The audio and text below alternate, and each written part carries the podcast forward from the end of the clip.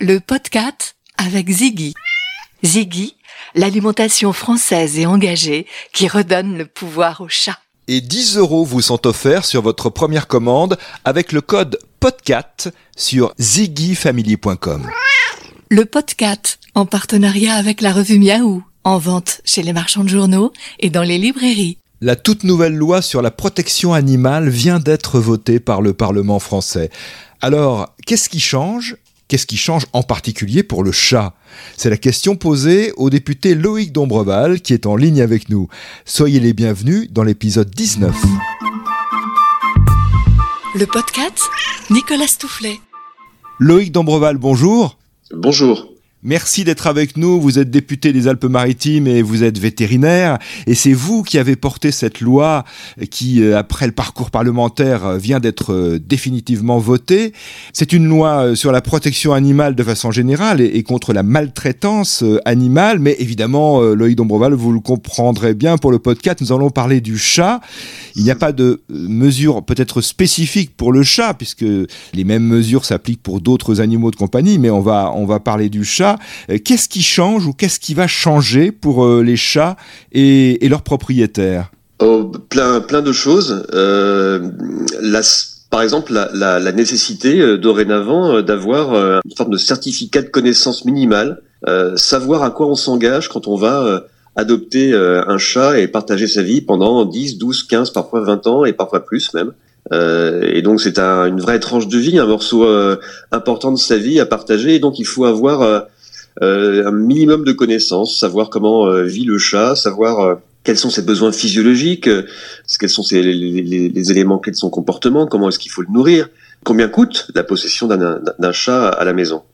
Euh, ça c'est un, premier point. Alors c'est pas un permis, hein, c'est pas payant, c'est pas il n'y a pas un examen, mais en tout cas on, s'assurera que ces connaissances minimales sont acquises avant de s'engager. Euh, ensuite, il y a euh, un autre point qui concerne et qui moi me semble très important, qui concerne le renforcement des, des sanctions pénales. Euh, Aujourd'hui, euh, vous savez, en France, faire mal, maltraiter, même pratiquer des actes de cruauté sur un chat ou sur un autre animal était passible d'une peine qui était même pas équivalente à un acte de dégradation d'un bien. Oui. Alors on a rehaussé ces sanctions pénales. Euh, pour les aligner à minima avec la dégradation de biens. Euh, un animal n'est pas un bien, il est un être vivant doué de sensibilité, c'est le code civil qui le dit. Un chat est évidemment est, dans cette dans ce cas, et donc on a rehaussé ces sanctions pénales. Ça, je pense que c'est un point important. Imaginez par exemple que tuer un chat volontairement était jusqu'à présent passible en France d'une simple contravention. Oh là là, oui. C'est devenu et de 1500 euros d'amende. Tuer volontairement un chat. C'est demain, ce sera un délit avec une peine d'emprisonnement et une amende très nettement augmentée. Alors qu'une loi précédente, Loïc Dombreval, avait déjà reconnu l'animal comme un être doué de sensibilité et non plus un meuble. Tout à fait. Alors, mais avec une, une, une ambiguïté juridique dans la rédaction du texte du Code civil, euh, disant exactement euh, euh, que les animaux étaient des êtres vivants doués de sensibilité. Sous réserve des lois qui les protégeaient, l'animal était soumis au régime des biens. Je viens de vous citer in extenso l'article du Code civil. voilà, euh, comme si on n'osait pas en France, dans notre pays, considérer ben, qu'un chat qui partage le foyer de tellement et qui rend heureux tellement de gens, tellement de Françaises et de Français, eh bien était était bien plus qu'un bien évidemment. C'était un être vivant de sensibilité qui avec lequel on joue, avec lequel on s'amuse, qui est intelligent, qui se cache, qui voilà. Euh, donc rien à voir avec un avec un objet. Ben pourtant, vous voyez dans, notre code civil, le chat et ses droits sont toujours assimilés à ceux d'un objet. Euh, voilà, donc on a là aussi eh bien euh, rehaussé les sanctions pénales, mais pas modifié cet article du code civil qui aurait réclamé beaucoup plus de, temps dans l'examen de, la loi et on n'avait malheureusement pas un temps indéfini pour pouvoir échanger et débattre dans les hémicycles. Un autre point extrêmement important, et là j'appelle l'attention de, des auditeurs de podcast, euh, c'est euh, la question euh, qui concerne la vente sur Internet. Moi, j'incite vraiment vos auditeurs à se méfier des ventes sur Internet, que ce soit sur le Bon Coin, sur Facebook ou sur d'autres sites. Il y a énormément d'arnaques. J'utilise le mot, il est un peu fort, mais c'est une réalité. Il y a au moins 20, 30 ou 40% c'est pas exactement, enfin en tout cas un pourcentage très significatif d'annonces frauduleuses. Euh, des chats qui sont euh, euh, soi-disant des chats de race mais qui n'en sont pas, qui sont vendus à prix d'or, qui sont vendus en étant soi-disant identifiés. Je vous rappelle que dans la loi, il est obligatoire d'identifier son animal de compagnie, son chat en particulier, avec une puce d'identification électronique par exemple, de faux numéros d'identification. Enfin, tout ça est un véritable, une véritable foire. Et, et, donc là, on a très très sérieusement, comment dirais-je, restreint la, la diffusion des annonces en ne faisant en sorte que ces annonces soient diffusées uniquement sur des sites spécialisés. Deuxièmement, en faisant en sorte que, préalablement à la diffusion de l'annonce, le numéro d'identification de l'animal, qui est un numéro unique par puce électronique, soit vérifié par le fichier national d'identification pour bien s'assurer que le numéro de la puce d'identification correspond bien à l'animal qui est cédé. Et ensuite seulement, après cette vérification, l'annonce pourra être mise en ligne. Donc de meilleures garanties pour euh, les acheteurs, euh, une meilleure protection pour, euh, pour le chat. Et puis un autre élément dans cette loi, vous avez donc été à l'initiative de, cette loi, une proposition de, de loi, puisque quand c'est un député qui, qui, porte une loi, c'est une proposition de loi, figure l'aspect vente en animalerie. Il n'y aura plus, si j'ai bien compris, Loïc Dombreval, de vente de chats et d'autres animaux de compagnie. mais encore une fois, pardon, on se concentre sur, sur le chat dans le podcast. Euh, mais on aime, on aime beaucoup aussi les autres animaux, il n'y a, a, aucun problème là-dessus. Euh, il y aura interdiction de vente en animalerie. Alors voilà, euh, la vente en animalerie, c'est souvent le, le, lieu d'un achat dit d'impulsion ou lieu l'animalerie c'est parfois le lieu de promenade avec les enfants et les parents. Puis on voit un petit chaton, il est absolument adorable. Euh, on ne sait pas exactement ce que c'est qu'un animal et les implications que ça peut avoir sur une vie. Il est, et puis on, on l'acquiert, et derrière on se rend compte bah, qu'un chat, par exemple, bah, c'est compliqué parfois dans un appartement. Euh, on se rend compte que euh, dans une maison, ça peut l'être aussi. Euh, on ne connaît pas la façon avec laquelle il vit, on ne sait pas comment le nourrir, on ne sait pas quels sont les frais inhérents à la possession d'un chat, euh, combien coûte un vétérinaire. Euh, et tout ça fait qu'on arrive parfois à des abandons. Donc impulsion et derrière, parfois abandon. Puis l'autre point, moi sur lequel euh, on en revient à, notre échange, juste, à la question que vous m'avez posée juste avant, qui concerne le, le, chat-objet derrière une vitrine. Euh, moi, ça me choque. Euh, et je suis pas le seul à être choqué euh, par ça. C'est pas un, un chat, c'est pas un objet, c'est pas un jouet. et pourtant, il est présenté comme si c'était un jouet et un objet. Et donc là aussi, c'est pas très original. En fait, il y a plein de pays qui ont pris cette disposition et qui ont interdit la vente d'animaux vivants en animalerie. Et d'ailleurs, on s'est inspiré des Californiens et on s'est dit, on va quand même pouvoir, dans les animaleries, euh, vendre, enfin mettre à disposition, montrer, exposer des animaux issus de refuges. Parce que vous savez que les refuges, qui ont parfois énormément de chats, euh, et en particulier maintenant, là, après le confinement de l'année dernière, eh bien, euh, ils, sont parfois des, ils ont parfois des difficultés pour, pour placer ces animaux, pour les faire adopter.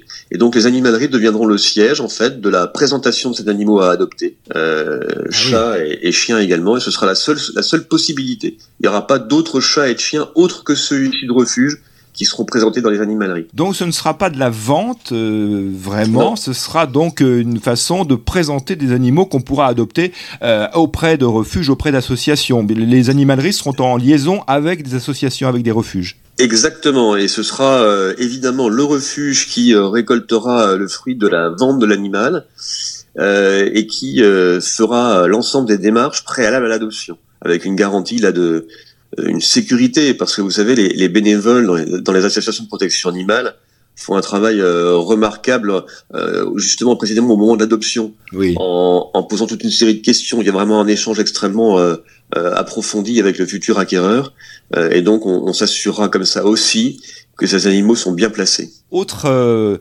élément très important dans cette euh, loi de la protection animale et contre la maltraitance, Loïc Dombreval, c'est euh, le sujet de la stérilisation des chats errants, des chats de rue. Euh, jusqu'à présent, il n'y avait pas d'obligation. Il y aura donc une obligation pour les collectivités locales de procéder à cette stérilisation? Alors, pas pour l'instant. Euh, c'est un, pour tout vous dire, un petit recul par rapport à la loi qui avait été euh, votée euh, à l'Assemblée au mois de, de, janvier, mais vous savez qu'ensuite la loi passe au Sénat et qu'il y a des aménagements qui sont portés par les sénateurs, et ensuite il y a une sorte de négociation. Cet élément-là fait partie de la négociation. En fait, pour être tout à fait précis, on ne connaît pas précisément le nombre de chats errants qu'il y a en France. Euh, une association, la Fondation de Bordeaux, pour pas la nommer, euh, dit qu'il y en a environ 11 millions. Peut-être. Oh euh, et en tout cas, ils sont nombreux. Ça, c'est certain. Euh, ils sont mal en point, très mal en point, ces chats. Euh, et en plus, euh, ils ont, ils portent atteinte, il faut le dire, à la, à la biodiversité, notamment avec les oiseaux.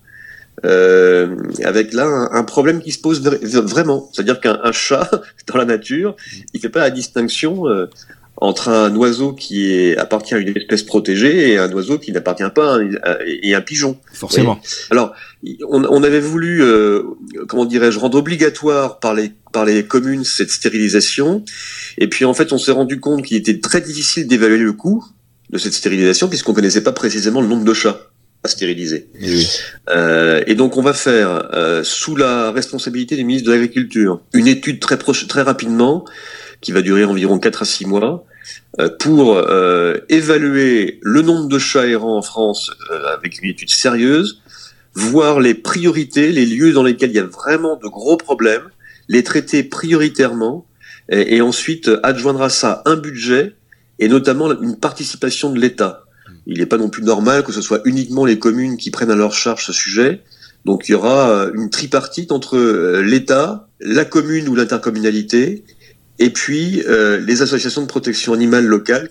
Euh, voilà, donc euh, dans un premier temps, cette étude approfondie qui permettra de savoir exactement où on en est avec nos amis les chats qui, encore une fois, je le répète, vivent des moments difficiles dans les rues, dans les jardins et dans les, dans les lieux publics, qui sont aussi parfois porteurs de maladies euh, transmissible euh, donc il y a des enjeux de santé publique, des enjeux de bien-être de, nos, amis les chats, des enjeux aussi de, santé et voire même de sécurité publique parce que parfois les points de nourrissage sont des points de forte tension entre euh, les voisins euh, qui en ont assez d'entendre miauler et, les, et, les, et les dames, en tout cas en général ce sont des dames assez âgées, souvent seules qui viennent nourrir ces animaux.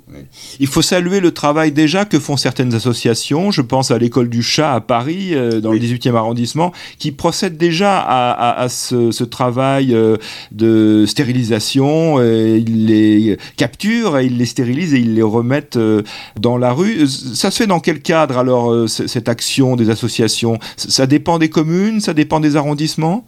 Et Ça dépend des communes, des arrondissements, exactement. C'est à la bonne volonté, au, au bon vouloir de euh, du maire euh, de, euh, ou de l'intercommunalité.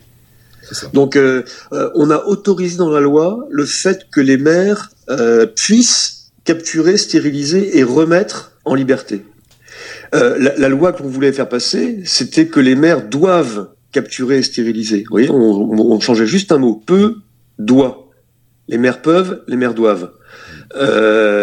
bon, c'est ça qui n'a pas été possible. Mais effectivement, vous avez tout à fait raison. C'est ce sont les, les maires qui décident de faire ou de ne pas faire. Alors en général, ils font pour deux raisons, soit parce qu'ils sont euh, comme euh, vous, Nicolas Stoufflet, et, vos auditeurs, euh, des amoureux des chats, comme moi je le suis également, j'en ai toujours eu, soit parce qu'ils ont de vrais problèmes de santé ou de sécurité sur certains points de la commune. Quelques mots de conclusion, Loïc Dombreval? Voilà, moi, je, si j'ai un message à faire passer à vos auditeurs, c'est un, vraiment de faire identifier leur animal, vraiment. Euh, et le fait que l'animal vive en appartement n'est pas une raison suffisante pour ne pas l'identifier. On ne sait jamais. Oui. Moi, j'ai des, des, cas d'animaux qui se sont échappés de, leur, de, l'appartement dans lequel ils vivent euh, et qu'on a retrouvés euh, à la fourrière et parfois euh, les quatre pattes en arrière, si vous voyez ce que je veux dire. Alors que s'ils identifié, oh ben, on retrouve rapidement le propriétaire. Donc vraiment, identifier l'animal, votre chat, euh, et deuxièmement, si vous êtes un amoureux, un amoureux des chats, pardon, vous voulez en, acquérir un, ne le faites pas sur Internet, vraiment. Allez voir votre vétérinaire, allez voir euh, des amis qui ont déjà des chats que vous connaissez, euh, allez voir un éleveur, voilà, mais évitez vraiment absolument Internet pour acheter un, un, chat et pour passer un bon bout de votre vie avec lui car il n'y aura pas de changement pour les éleveurs. Les éleveurs de chats, et en particulier de chats de race, euh, n'ont pas de modification dans euh, leurs droits et leurs devoirs. Aucune. Loïc Dombreval, député et à l'origine de cette proposition de loi de protection animale qui vient d'être euh, adoptée par le Parlement français et qui va entrer en application progressivement. Merci Loïc Dombreval. Merci à vous. Et merci à vous qui nous suivez. Et comme d'habitude, je vous dis à bientôt pour un prochain épisode.